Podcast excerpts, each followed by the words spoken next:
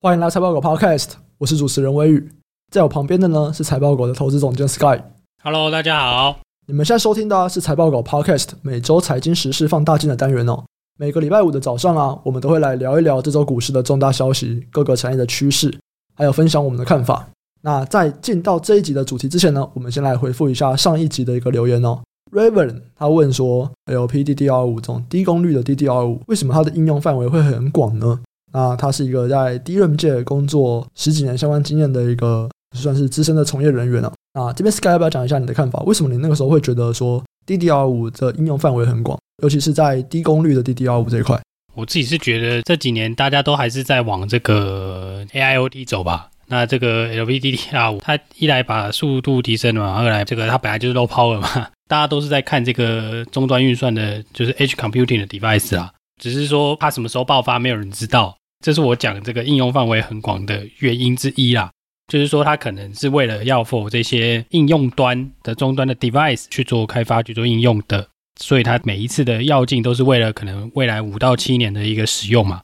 所以说，它的规格会一直拉很高。所以我会觉得说，哎，这一块有一块可能应用范围有扩大的机会就对了啦。像现在我们在讲的那种自动驾驶或者是自动辅助装置啊，他们都会装很多的摄影机嘛。那那些摄影机其实也都会透过你刚刚讲的这种边缘运算去提醒驾驶，或者是去帮助驾驶来辅助他们更轻松这样子。那他们里面在应用的会是正常的 DDR5，还是会用这种 low power DDR5 啊？车用的有车用的规格啦，就是看你要看每一家的设计啦。但一般来说，我知道这种比较安全的设计，譬如说你在镜头的后面可能会有一个运算的机制，那。就是已经有很多 code 已经是在镜头这边的了嘛，这是边缘运算嘛。可是你有很多复杂的情况，假设你未来是要自驾的话了，我说是自动驾驶，不是你自己开哦。你自动驾驶的话呢，那有可能还要再有，有一颗核心去判断更多奇奇怪怪的路况嘛。那这个中间还有一个运算的这个有点像电脑或者是 AI HPC 再去判断这个路上发生的状况啦。那有可能是小狗冲出来，还是小猫冲出来，还是人冲出来，哪一些东西可以撞，哪些东西不能撞，类似这样的概念啦。所以。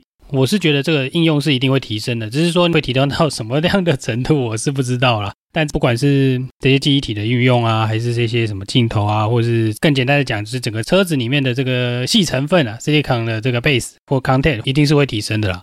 所以现在车用一直都是这一两年的主流嘛。那我们今天聊的主题啊，其中一个就会是车用，我们要来讲一下它的电池原料这一块的东西。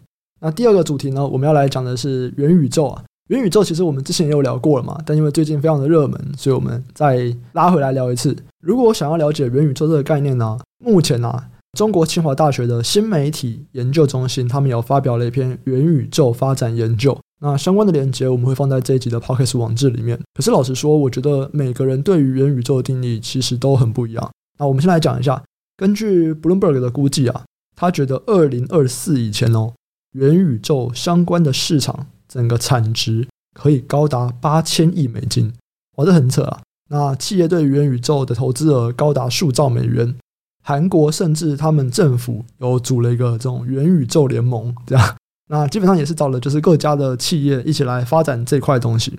然后现在也有很多相关的 ETF 嘛，其中一个就是这个 Meta，它的代号就是 Meta，里面的持股就是包含了像 NVIDIA、腾讯啊、微软、台积电、Unity，它是做那个游戏引擎的。亚马逊、C，然后苹果等等，大家对于这个元宇宙的怎么说？目前呢、啊，应该是一个无热潮吧。可是我觉得主要应该还是在炒作比较多啦。因为我们直接看像 VR 概念股哦，二四九八宏达电波段涨幅就已经一倍了，三五零四的阳明光波段涨幅是三成。可是我们就目前来看，大家很像跟元宇宙还是有点远嘛，对不对？在实际的应用上面。对啊，我觉得超远的，这个离这个真正使用的时机啊，或者说可以产生营收吧，可能还要非常非常久啦。至少第一个可以应用的领域都还没有看到它应用嘛。讲那么多，这游戏先出啦，游戏没出我才不相信，对不对？这个其实很直接的嘛。你游戏是一个比较简单、比较封闭的概念嘛，你游戏都没有办法做到一样的概念之前，我觉得会比较难的。游戏的限界是比较小的嘛，对不对？你讲的游戏是在讲说，当我们戴上那个 VR 头盔以后，在里面的那个虚拟世界的游戏，是不是？对啊，你那个限界其实是比真实世界小很多的嘛，就是比它这个概念小很多嘛。元宇宙看起来就是一个，它就是一个宇宙嘛，对不对？那一个宇宙它是就边界是比较宽广的嘛，甚至可以说是几乎是没有边界的嘛。对啊，你可是你游戏是在既有的地图上去玩嘛，对不对？就是你很多东西都是有架构的嘛。但是你这样的游戏其实还不多嘛。在我们录音的当下，现在是礼拜四嘛，十月二十八号。其实再晚一点就会是 Facebook 的 Connect 大会。那 Mark Zuckerberg 最近一直在讲这个元宇宙概念呢、啊，包含说公司要换一个名字。对，现在他们就是 Facebook，他们接下来想要学 Google 一样，就是换一个名字，然后在上面再垫一层这样子。那为什么要做这个呢？他就是说，这就是为了要接应元宇宙的到来这样子。他们想要把公司转向成。更能够去拥抱元宇宙相关应用、相关技术的一个公司，他自己是觉得啦，他会颠覆未来的人类社会。那 NVIDIA 的 CEO 黄仁勋，他认为这也是就下一个时代这样子。可是我觉得这真的是每一间公司不一样，因为比方说像苹果的 CEO Tim Cook，他就说我不会用元宇宙这个字，对我来说那个就是 AR。那当然是因为苹果他们是做 AR，苹果不做 VR。你今如果问 Mark Zuckerberg，他就会觉得说哦，元宇宙它不是 AR，它比较倾向于 VR。那 AR 跟 VR，大家可以理解成是，就是你现实跟虚拟的比例。就 AR 比较像是像那个 Apple 啊，他们出产品，其实他们很多时候会有那种，你拿你的手机，然后你可以直接从镜头里面看到那个产品的样子，它的大小，然后你拿起来的样子怎么样？那个画面里面大部分是属于你的就真实世界的画面，然后少部分是虚拟的。比方说那个 Apple 的产品，它是虚拟的。当我们真实世界的比例比较高的时候，这叫做 AR，它是在现实生活里面加一点虚拟的元素。那如果反过来，大部分是虚拟元素，只有一点点真实的元素，这个就是 VR。那苹果跟 Facebook 现在就是在走两种不同的路嘛。苹果就是说，你们就是透过手上的 iPhone 去增加一点虚拟的元素，所以苹果比较走的是 AR 这一块。那 Facebook 不是，Facebook 它就是在卖它的那个虚拟头盔，所以你看到的大部分都会是虚拟的世界。Facebook 走的比较是 VR 这一块。所以我觉得，其实真的是大家对于未来的想象都蛮不一样的。那目前也没有一个很明确的定义。也因为没有明确的定义啊，所以想象空间很大哦。没错，他那个八千亿不知道怎么算的，我觉得蛮屌的。二零二四，哎，哇，这样在三年而已。我觉得他显然写太短了，很显然的写太短了。我们这样想好了，假设需要一个 device，这是个 device，现在好像还没看到嘛。因为这个一定有虚拟的成分嘛，你有什么东西可以去创造这些虚拟的东西，就需要一个装置嘛。你现在所有可以去做 VR 或或者是做 AR 的装置加一加，好像也还没到嘛，对不对？好像占的比重还不高了。最近有一些人开始在问说，元宇宙到底是不是一个泡沫？那基本上来说，它百分之百就是一个泡沫了。泡沫都是会破的，可是重点在于这个泡沫破了以后，哪些东西留下来嘛？其实每一个技术它曾经都是一个泡沫，它曾经都会破掉。如果大家去看高冷它有一个技术成熟度曲线，就是这样讲。当每个新技术出来的时候，我们开始对它期待越来越高，越来越高，高到一个峰值之后，就会开始急速的衰退。那这个其实某种程度它就是一个泡沫的破裂这样子。那在这个技术成熟度曲线中啊，目前元宇宙相关的应用，比方说一些什么虚拟的身份啊，或者是 NFT 啊，NFT 一般来说也会认为是一个嘛，其他都还是在迈向峰值的阶段啊。就是 Gartner 认为。这整个概念还没有到整个泡沫的最顶点，但是所有的技术都一样，它都会到那个最顶点，然后泡沫会破裂。重点是最后留下来真正的应用那些有哪些？就像亚马逊嘛，亚马逊在两千年那个时候，他们那个时候也是一个达康的泡沫嘛，那最后留下来，哎，亚马逊留下来了，然后现在还是变得很大。所以倒不是说，哎，有泡沫这些东西就全部都是错的什么？重点是泡沫破裂以后哪些东西留下来？那目前元宇宙这边。应该还比较难看到，大家大概在百花齐放，各种的思想绽放在无限想象当中，可能还是要等到经过几次的市场验证，然后推出一个产品，然后大家用了以后，到底有哪些留下来？到那个时候，我们才能够比较能够知道元宇宙到底是什么东西。是啊，百花争放的时候啊，就是会有很多东西不见嘛，有些东西留下来嘛。很多人突然冲进这个地方的时候，接受度高的好的东西就会留下来啊，对啊，因为有越来越多聪明的人投入这个产业嘛，只是说。前面那一段不明的时候，很多人成功，看起来很成功，但就是这个技术可能哎有一段泡沫期嘛，就是在这个洗牌的时候，哎可能就会蛮多公司就是退出这个市场了，真正留下来的才是赢家啦。不过我想这个应该都还早啦，因为这个才讲没几天而已嘛。对，哎，那身为一个投资人的角度，你会怎么样去做这些相关的布局，还是你不会去管它？我会先观察吧，我目前还是以观察为主啦。比如说赌一下宏达电什么的，那个就算了。但我自己会不断去观察这个进程吧。譬如说，我观察 VR 的普及啊，这种 content 的东西要普及，或者是这种入口装置要普及啊，很多人都在提嘛。你这个色情影片会是一个很重要的这个推手，这样这个就要关注，就是看这个。还有游戏嘛，因为有很多东西都是以游戏做带动的啦。如果你把 VR 早期的玩家定义为游戏玩家的话，都是以游戏玩家是比较主要的应用的话啦。那我会觉得游戏可能会是一个蛮早期可以吸引人进去买 VR 这个装置的早期的指标啦。我觉得你刚刚讲到一个重点产业，就是色情产业啊，那个真的很棒，不是？因为情色产业真的是非常早期的技术传达者。对啊，因为像是光碟嘛、嗯、CD 之争，对不对？就是蓝光嘛，A 片来了。蓝光也是 A 片来了，对 A 片说我要用哪一个，该赢了，对不对？直接就赢了。广大男性表示，嗯，可以。我觉得 VR 应该也是像现在，其实应该是有蛮多的。这样讲的好像我很了解一样，就其实现在不很了解，不要害羞，就是一直都有持续在出相关的 VR，就是用 VR 这种形式的影片嘛。就是色情产业，在我大学念书的时候，其实那时候就有被灌输的一个概念，就是色情产业其实是非常的愿意采纳新技术的一个产业，这样子。我认为是从他们这边观察啦，其实看他们那个发片的数量啊，然后销售的那个金额啊，其实可以慢慢的看出来，就是说这个趋势有没有到底有没有增长，或者说增长速度的快慢吧。不论是从美国或日本，其实都慢慢的有这样的影片去发行嘛。但重点是这样的影片有没有吸引你去买一个装置啊？对，对啊，因为那很重要，这跟游戏的那个是一样的嘛。对，我有一个游戏很好玩，哇，真的太棒了，我一定要买这个游戏机。常常是出现这样的状况。我之前就很常举一个例子啊，就是那个 PS4 啊，我记得二零一八还一九的时候，又有一年又大卖嘛，对不对？那时候我记得是一款游戏带动，就是那个 Monster Hunter 啊，就是怪物猎人啊，还魔兽猎人的这个游戏，魔物猎人这个游戏去带动嘞。就是这个游戏机的生命周期其实本来要接近尾声了，但突然有一个爆款游戏，还是可以把它的销售量拉上来的。其实像去年 Switch 的动物生养会也是啊，对啊，类似这样的概念啊，或是。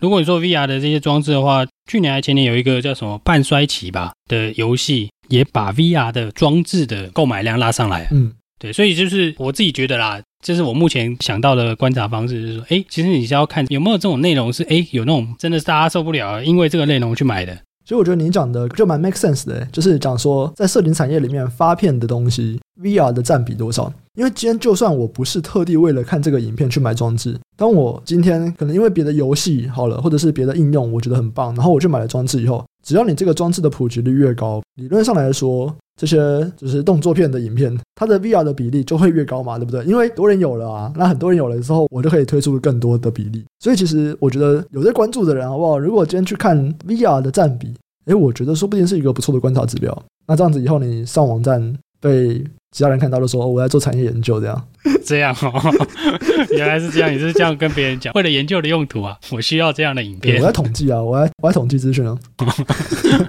好好，恭喜你可以光明正大在公司看一些爱情动作片。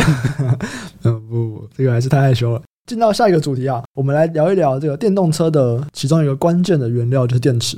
因为现在电动车的电池需求大爆发啊，所以不管是各国的政府啊，或者是电池的前驱体厂。他们为了巩固供应链的料源，所以他们就开始主动去找这些上游的原料厂哦。根据一些新闻的报道或者相关的研究，台厂啊、美琪马跟康普都已经获得了像欧美政府、日韩的客户，还有国际矿商三个单位上门去谈合作，主要是希望可以前往海外设厂。那这也表示说，诶，这两家的技术应该是没有问题的。所以不管是政府啊，不管是厂商啊，是他们上的原物料，都想说，诶，那我们一起来合作去其他的市场发展这样子。那我们这边来介绍一下这两间公司，美琪玛跟康普算是少数切入国际大厂的电池材料业者。那这两间公司其实先前都已经打入特斯拉供应链了。那主要啊，就是在供应硫酸镍。还有硫酸钴这些材料给前驱体厂生产配方啊，技术品质、成本等等的都获得了他们客户的肯定嘛，所以才会说，哎，那我们一起去国外设厂这样子。那随着接下来更多的车厂要发展电动车，这个算是一个蛮关键的原料啦，应该也是会有持续有一些发展的潜力。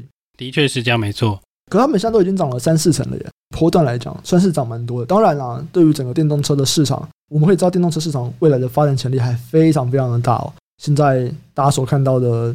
这个电动车的量占比绝对还是少数嘛，未来其实还是有非常大，嗯，十倍、二十倍的成长的空间，我觉得都是没有问题的。对啊，对啊，对啊，因为毕竟像欧盟来说好了，欧盟二零二五年全面电动车的国家好像两个嘛，三零年可能就变成七八个。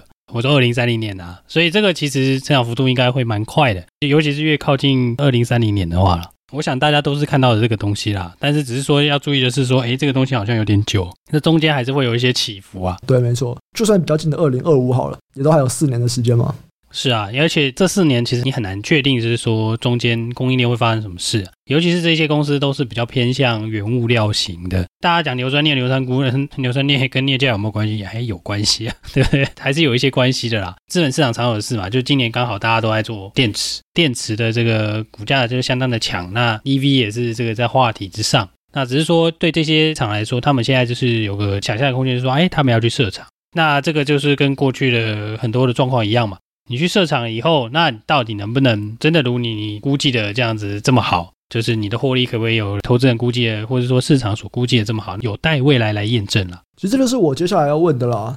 就是我们也许看到需求没有问题嘛，因为不管是欧盟那边的 roadmap 看起来电动车的市场需求是没有问题的。可是，在供给的部分呢，这些电池的原料，它们的竞争优势是什么？诶，你问的好啊，这个我还真的是不知道啊，因为你举的这两家。硫酸镍、硫酸钴，他们都是收加工费。嗯，人家拿东西过来，你帮我加工一下，然后我再拿走。因为类似的产业链啊，我想到的其实是属于纺织的染整。那这一块基本上在供应啊，就是我供给更多的方面比较困难的，就是因为这是高污染产业，所以我不太容易扩厂。那等于说，它就是有一个进入门槛了嘛，对不对？我要经过环评啊，然后就是你越严格的国家，可能就越难去设厂。那硫酸钴、硫酸镍，他们在制造过程也是有一些污染成分，所以原本我的想象是，如果他们表现很好，应该就是因为整个需求很旺，那么就会来找他们。但如果现在他们要去欧盟发展，哎，这不会遇到一些环保相关的问题吗？哎，这我不是很确定啦，但我想这会是一个麻烦点就对了。再来是说，他们这两个东西其实在电池里面成本不高啊。嗯，这两家的其实占比是相对低的啦。你说在电池的成本里面？我记得是相对低啦，我希望我没记错啦。逻辑上来看啊，其实拥有电池芯的公司的国家其实就那几个嘛，其实是东北亚比较强嘛，就是日本、韩国跟中国了。那这些人当地都有供应链，那现在看起来就是说，哎，他们的量拉起来，终于外溢到可能是第二供应商，就是台湾这些可能都是第二或第三供应商嘛，终于外溢过来了，所以他们理应享有一定的上档的幅度吧，或者是说扩厂啊什么的。但看起来台厂都不是最主要的供应商啦。所以在市场在往下的时候啊，通常都会有一些就对，你知道第二供应商很容易被砍，对，第二或第三嘛，还有其他的公司啊，其实不止这一些啊，就譬如我举个例子，像是中碳好了，中碳里面有一个，它有一个那个电池的材料啊，应该是负极材料吧，叫介相沥晶碳微球啊，嗯，对，它在很好的时候，二零一八年的时候，每一吨都赚钱啊，毛利率二三十八，然后过了两年以后就爆炸了，每一吨都负了 毛利率。哎，为什么？但今年又好了，嗯，今年又好了，就是价格啊。二零一八那个时候，中碳一直在讲这个东西，所以其实你刚才讲的，哇，非常耳熟。可的确，在去年很像就比较没什么听到，所以为什么价格掉那么多？就是中国的需求不好啊。你看中国的电动车，虽然大家都说不好，但其实它的量没有掉很多，它其实量还是有上，你知道吗？嗯，其实可以推论，就是说它就不是最主要的嘛。所以当量有一些波动，或者是说你主要厂商扩展完成之后。你的单就变少了，对你来说，你很容易被砍单了。如果今天我是 Tier Two 或者是 Tier 三的供应商，当我 Tier One 的供应厂，如果我今天产能增加了更多，那它其实就会抢走 Tier Two、Tier Three 的销售这样子。对啊，就是假设大家的品质都没有太大的变化了，嗯，当然这是过去的状况，但我们不排除会再次发生，因为现在我们前几次 Podcast 不管是在讲这个功率半导体，讲导线架。跟 MOSFET 这些东西，其实现在跟二零一八年一模一样啊。这些东西也是二零一八年在涨啊。二零一八年大家也觉得这是就是一个新的未来，我也觉得对。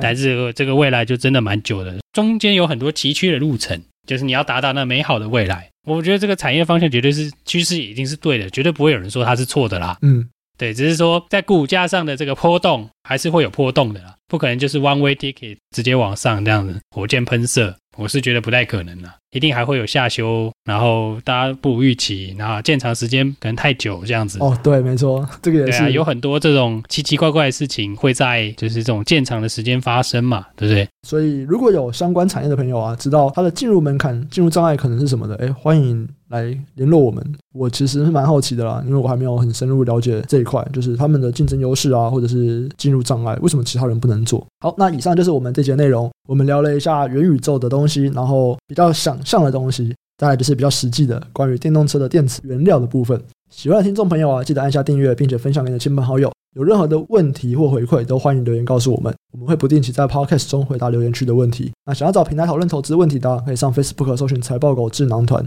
这是财报狗的 Facebook 社团。我们会不定期在社团中分享我们的看法，还有 Podcast 延伸讨论。那我们这集就先到这边，下期再见，拜拜，拜拜。